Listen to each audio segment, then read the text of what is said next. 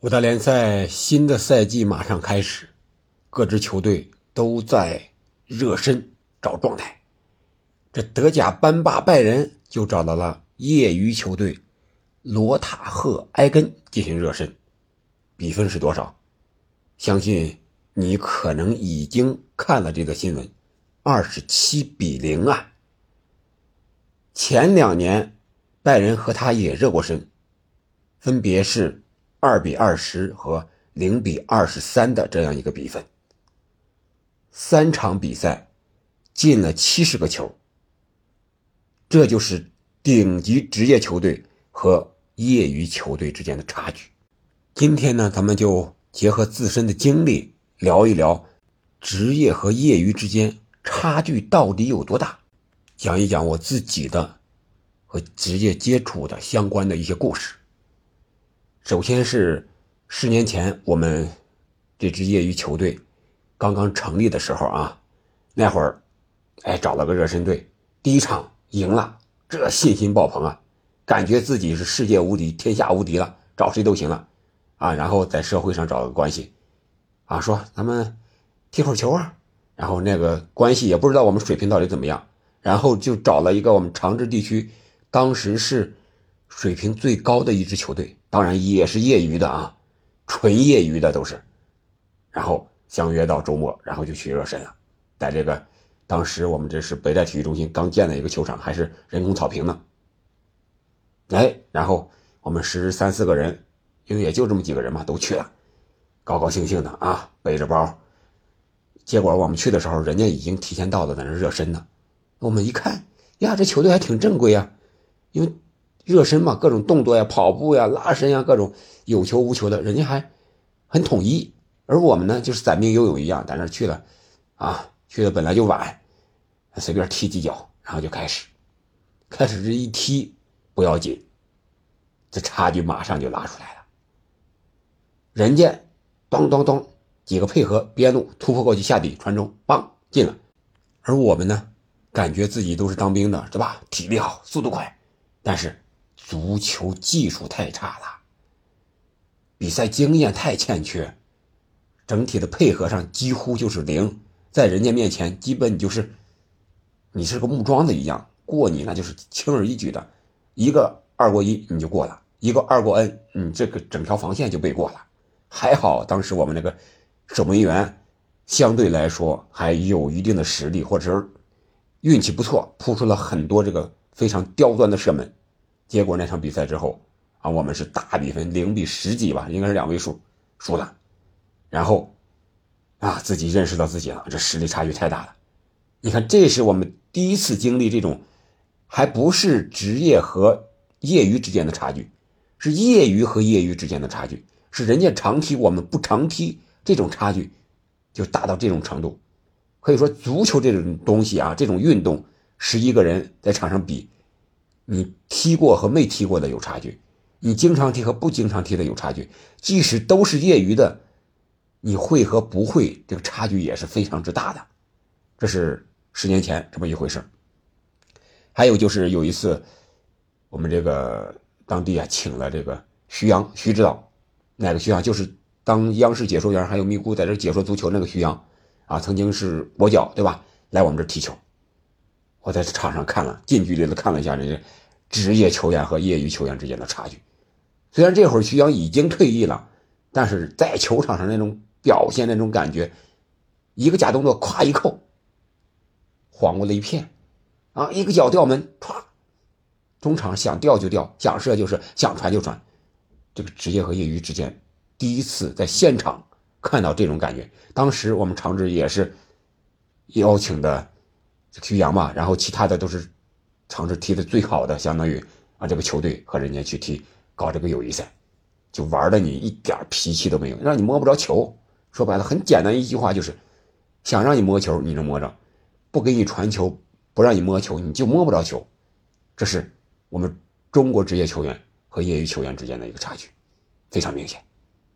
然后就来到今年这个中冠联赛，这相当于介于。职业和业余之间的这半职业球队吧，当然有些是青训的，相当于人家就是搞职业足球的，这差距也是非常明显的。前期节目我也捎带着聊过，就是我们长治有一支球队，但是长治本土的球员有那么两三三五个吧入选了，但是能够打上首发的凤毛麟角，一半个，一半个呀！首场比赛就一个人打首发了，然后还输了，最后后两场那就是几乎是没什么机会了，然后。第二场好像是有一个别的又首发，第三场那就是没机会了，上场给你本地球员一些啊锻炼的机会吧，上了，就是这么个情况。人家是廊坊是河北华夏幸福当时青年队的一个班底，是吧？人过来和你踢，真是踢不过呀！你老犯规啊，只能靠犯规可能能碰着球，要不然人家那个节奏、那个速度、那个力量。啊，那个整体的配合，那个战术的意识，一打一个空档，一打一个空档，这个差距也是现场能够肉眼可见的一些东西。还有就是，我说过的，上周啊回来踢比赛，那支球队，我们对手的那支球队里边就有一个长治本地参加中冠联赛长治这些球队在里边训练的，没有上过场的一个球员，身高不高啊。没有梅西高，干瘦干瘦的，也就一米六五最多，干瘦干瘦的，但是非常的灵巧，速度非常快。我们知道他很厉害，之前和他踢过，但是没有感觉有那么厉害。这次人家从中冠跟随训练，训练了有那么一个多星期，十来天的时间，再到场上一对抗，人家那个身体对抗运用，别看人家个小体重轻，但是人家一扛你你就倒。我和他对抗了一下，咱们纯业余的球员就没有那个意识，首先上去用身体，真的，你没有练过的，没有长期比赛经验的，真的你上去第一次可能是你碰着球去，两个人一比一啊一对一的这种百分之五十的关系，人家可能会用身体，职业球员是先把身体卡在那儿，而业余球员呢是直接奔球去了，结果你肯定会吃亏，这就是明显的差距。然后人家就这个进了俩球，全是内切，右脚在左路内切之后，明显的就知道啊，我们要前面一个协防的，后边一个追击的，两个人要防住他，就是防不住。上来没一分钟，人家拿球，我们那个十号就是啊，离老远了就被晃倒了禁区之内啊。那个还有一个进球那一瞬间，一下子就甩开了，人家是人球结合特别好。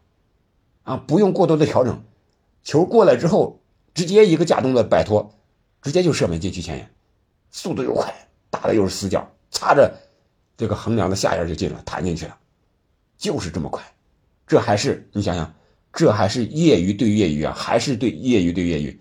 你可以想象一下，拜仁这种世界顶级的球员和纯业余球员之间的这种差距到底有多大？为什么会出现二十七比零这么大的比分？我们现在就能理解了。为什么有人说让村超的和中超的，或者说国家队的踢一场？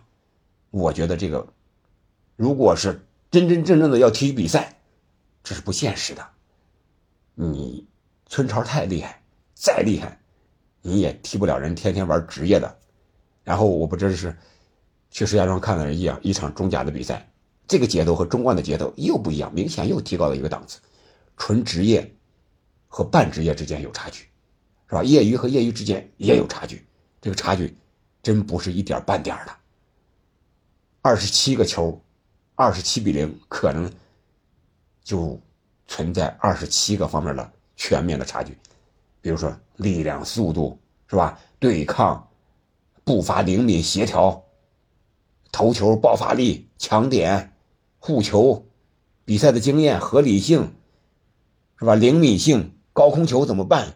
胸部停球，意识配合，整体战术，跑动、接应、转移，长传、短传，时机、冷静护球，各方面的，我想，这个差距，职业和业余就在这儿，是全方面的，好吧？今天咱们就简单唠叨这一点。下午女足世界杯就要正式开幕了，我们从今天下午开始。节目正式进入女足世界杯时间，我们下期再见。